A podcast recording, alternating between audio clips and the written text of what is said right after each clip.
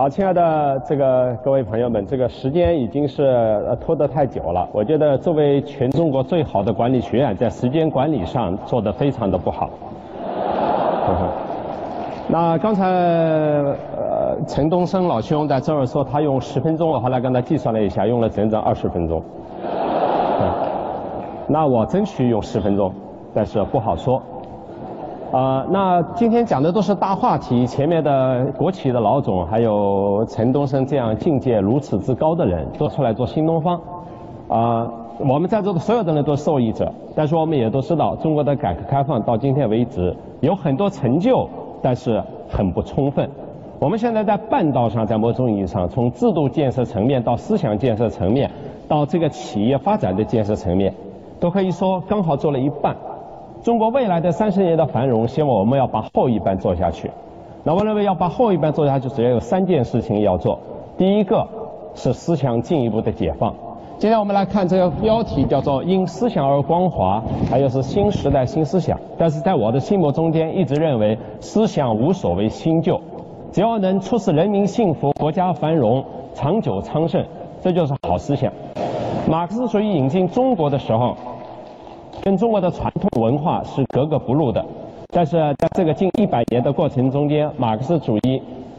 帮助中国走向了繁荣富强，摆脱了殖民地的统治、半殖民地的统治，啊，使我们有了一个伟大的社会主义的强国。那面向未来的时候，我们到底应该有什么样的思想解放来引导我们中国继续前行？我相信这件事情可以更加开放的来进行讨论。啊，我觉得我们现在讨论的思想，有点像是在一个管道中间往前走，你不能突破这个管道，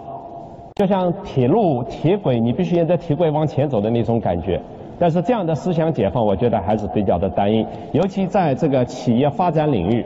尤其在企业和制度结合的领域，我觉得我们的讨论还应该更加大胆一点。我觉得今天我们呃这么多人来讲，讲到最后这个话题，我总觉得有一点就是除了唱赞歌，就是搞回忆，那么剩下来就是啊这么多人过马肠似的让大家来听。其实这样的论坛，其实我是非常不想来参加的。刚刘翘院长叫我的时候，叫我的时候我是拒绝的，但是后来因为我是北大人，再不来的话，下次就进不了北大了，啊，这第一个。第二是，我认为中国现在的体制依然没有鼓励真正的人才的流动。比如说，我一直认为中国的一大批的人才是在政府部门中间。其实原来我们很多人都从政府部门出来的，北大也算是个政府部门，在某种意义上，我从北大出来，陈东升也从政府部门出来。完了，咱们北大的中坤集团的这个这个这个黄怒波也是从中组部出来，是吧？王石等等也都是从从从从的任任正非刚才提到的，这些人现在不出来了，为什么呢？在潜移默化中间，当政府领导尽管有风险，但是他们背后所拥有的待遇和特权其实是越来越多了。所以现在要鼓励一个政府的领导人像当初九二派那样下海去创业这件事情，变得越来越难。当然，之所以有另外一个原因，就是因为我们小年轻、新时代的新创业出现了，所以呢。老一代的这种政府官员，即使下海，也不知道怎么面对这个高科技引领的伟大时代了。啊，从某种意义上，他们又落后了。但是，一帮落后的人，如果领导着充满了朝气蓬勃、中国发展前景的年轻人往前进行制度改革和企业创新的话，这件事情变得非常的危险。这种。可以说，在在很多领域中间，包括在教育领域中间，都有这样的特权的裁余的现象变得愈演愈烈。比如说，在教育领域中间，民办教育的老师和公办教育的老师完全是两套体系。在民办教育领域中，教育领域来，原因之一就是因为这些老师在公办学校退休以后，他们享受的福利待遇比民办大学的和民办中小学的老师待遇要好很多。所以，像这样的特权导致了真正的教育资源的流动。也变得不可能。再比如说，双轨制的社保社保体制，是无数的人待在啊这个公务员机子中间，根本就不愿意动。为什么？因为公务员不用交社会保险基金，这是现在已经开始交了一点了。但是他们在退休以后可以享受几乎不被减免的、跟工资差不多的社保待遇。而作为民办企业的所有的人，你退休以后能拿到社保待遇，是你交纳社保基金的可能是一小部分。所以从某种意义上来说，这样的双轨制啊保障体系或者是福利体系，如果不解决，中国的社会创新机制依然不能完成。到最后，我们其实就是一大部分资本投入创新创业，最后都打水漂了。实际上背后是有某种啊深层次的原因的。当然，刚才陈东升老兄已经说了，中国现在的创新创业的这个发展已经是比原来要好很多了。这个我完全承认。我们那一代人创创新创业的时候，既既没资本也没人脉，天天求求居委会老太太和街道办公室主任跟我们喝酒吃饭。另外，我认为还有一个现象是导致了我们就是啊未来中国整个的发展还是需要就是说深度改革的，就是大家都看到了，就是说中国的官僚主义体系其实严重的盛行，包括在我们北大，我们也可以看到种种官僚主义的迹象。大学教授对于自己的专业的研究研发和对于选择自己的这个领导人说不上话。大学的学生对于选择自己应该跟随什么样的老师来学习，其实也没有发言权。一个城市没有资格选择自己这个城市最合格的领导人。自上而下的官僚机制，是每一个人，是每一个人都在想着我的上面那个领导在想什么。这样的机制蔓延蔓延到了甚至民民间力量和企业中间。比如说，新东方的很多人都在每天揣摩俞敏洪心里到底在想什么。我想什么，管你个屁事啊！但是他们要想，因为他们想的是，万一得罪了俞敏洪，我这个饭碗可能就不保了。如果像我这样的非常开放的民间领域都这样的话，中国的每一个下面的人都是在为保住饭碗，尤其是政府体制的人而努力，而不是在为。到底我怎样能够为社会做贡献而努力？另外，我们刚才讲到了这个市场经济的问题，市场新活力。这个市场新活力，实际上坦率的说，到今天为止，我们的市场新活力只有两件事情做对了。第一，中国的这个改革开放以后的政策，大部分政策都是对的。这个对，是因为它。指向了民间力量的开放，所以第二件事情做对的就是中国政府允许民间的老百姓去尝试和探索了。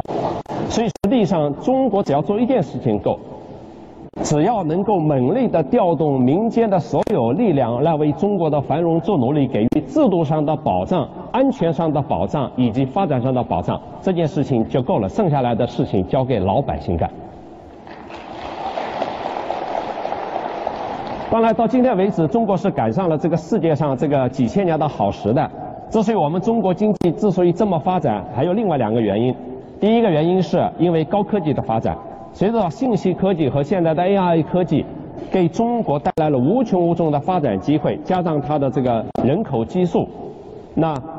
就出现了马云、马化腾这样本来完全不可能出现的商业模式和商业天才。所以呢，这个要感谢世界的高科技，但是大家不要忘了，世界的高科技不是中国发明的，中国只是应用。从这个意义上来说，面向未来的时候，中国依然落落下风。那第二个呢，就是因为 WTO 所带来的中国跟世界经济的结合，大家都知道这一结合到今天为止已经出来了拐点上，我们该利用的 WTO 的红利已经用完了，剩下来“一带一路”是不是能带来中国跟世界经济的十年乃至二十年的融合？其实需要我们大量的经济学家和企业家要去进一步的和政府合作探讨。当然，我们也知道大量的经济学家对未来的预料百分之八十都是错的。我特别害怕中国出现一刀切的这种各种各样的模式。大家都知道，最近北京发生的三件事情：煤改气的模式，完了拆迁这个危险的这个就是低低端人口的这个住房。啊，这个这个这个住宿，其实他们是租的啊，再加上北京的这个牌照的这种这种拆迁，我相信从上面的领导本意上是好的，希望北京更安全，希望蓝天更更美，也希望北京的天际线更美。但是由于是中国我刚才说到的官僚主义、官僚主义的重从下往上的管理模式，直接导致了下面执行的时候，既没有考虑到现实情况，也没有考虑到对老百姓的这种情感上的这个关注。那么大家也都知道，就是说，实际上除了这样的基本管理模式，啊出问题，最后不得不在中途全部叫停以外，其实我们的很多的企业政策和未来发展的这个政策。其实也是常常从上到下，不是要保护中国的劳工、劳动大众，让他为他们争取谋更大的福利。但是呢，由于实施的在某种意义上有点，就是说太官僚主义一刀切，实际上是使中国的大量的企业的劳资关系变得极其的紧张，也导致中国的大量中小企业最后失去了发展的活力。像这样的一刀切的这种东西，我希望未来能够尽可能的。少一点。那同时呢，我有一个建议，建议就是说，政府呢要应该给民间足够的探索的余地。新东方到美国去上市的时候，我跑到好多部门去，好多部门说我们没有这个先例，教育培训机构在中国不能上市，我们也不觉得在美国能够上市。最后我们跑到美国去上市的时候，我觉得要经过政府领导同意。最后拜访了很多政府领导，最后有一个领导说。说俞敏洪你就别拜访完了，你就去吧。去了以后出事，你承担责任；不出事，就算你去你运气。我就搞不清什么叫出事，什么叫不出事。把控着不违反，尽量不违反中国法律政策的原则。最后新东方到美国去上市了。但是这一个探索实际上带来了新中国后面十年教育的繁荣，中国的民办教育的繁荣，以及到今天中国的教育和信息产业的结合，以及和人工智能结合的繁荣。所以呢，这种探索其实应该允许民间去做的，政府只要明确大方向就行。我们心中都有大方向，坚持党的领导，坚持四项基本主义原则，坚持科技和中国的发展，我们都清楚说。所以放手让民间力量去探索，有的时候民间力量其实能够更加形成和政府的合力。所以有的时候，我觉得政府应该允许一段时间的混乱存在。因为大家都知道，中国有句古话叫做“乱中取胜”。这个混乱只要不颠覆社会发展的基础，我觉得它背后隐藏的其实就是某种活力。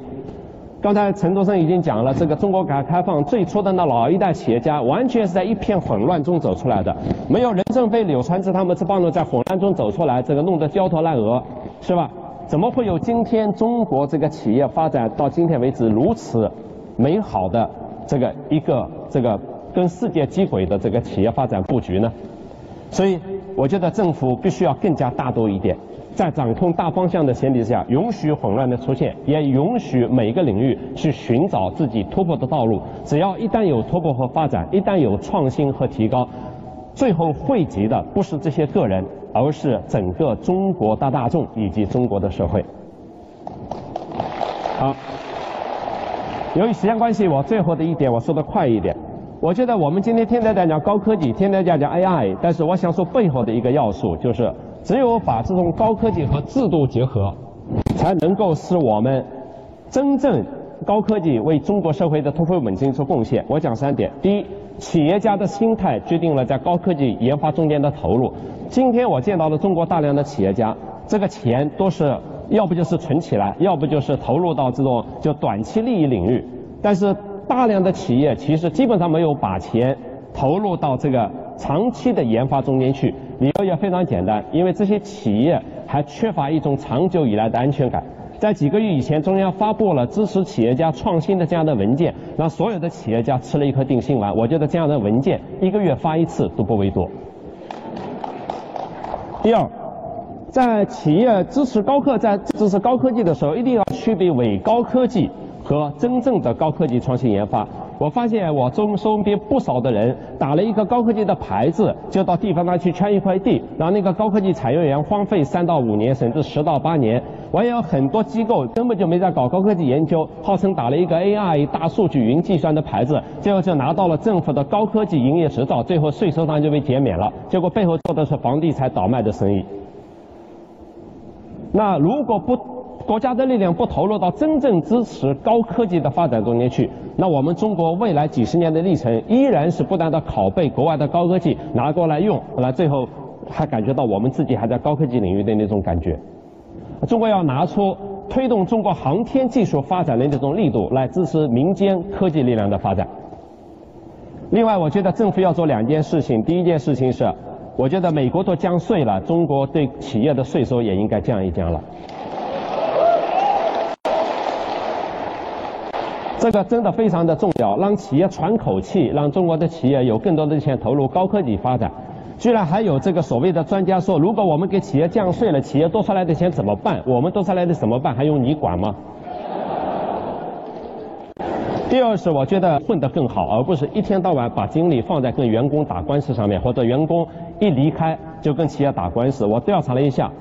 呃，像新东方这样的企业，平均我我我还是很少的，但是呢，平均每年至少 A 二百起跟老员工的纠纷，花去的精力真的太多了。不是说不不要保护员工和雇员，而是要合理的同时，既要保护员工，也要保护企业的长久的发展。最后对在座的创业者提个建议：第一。少参加这样的论坛，对于你们来说是一种时间的浪费，对我来说也是一种时间的浪费。第二，找出自己真正喜欢做的事情，这件事情对你自己有好处，对你的发展有好处。至于说是不是对社会有好处，你只要保证一点不违法，我觉得就对社会有有好处。做真正自己喜欢的事情。第三，把时间花在你所做的事情的未来的发展的布局和对你所在的那个产业领域的世界最前沿发展的研究上面，而不要天天把时间花在等会一散会出去就拉着陈东升和俞敏洪照相上面，对你们来说没有任何意义。好，我就讲到这么多，谢谢大家。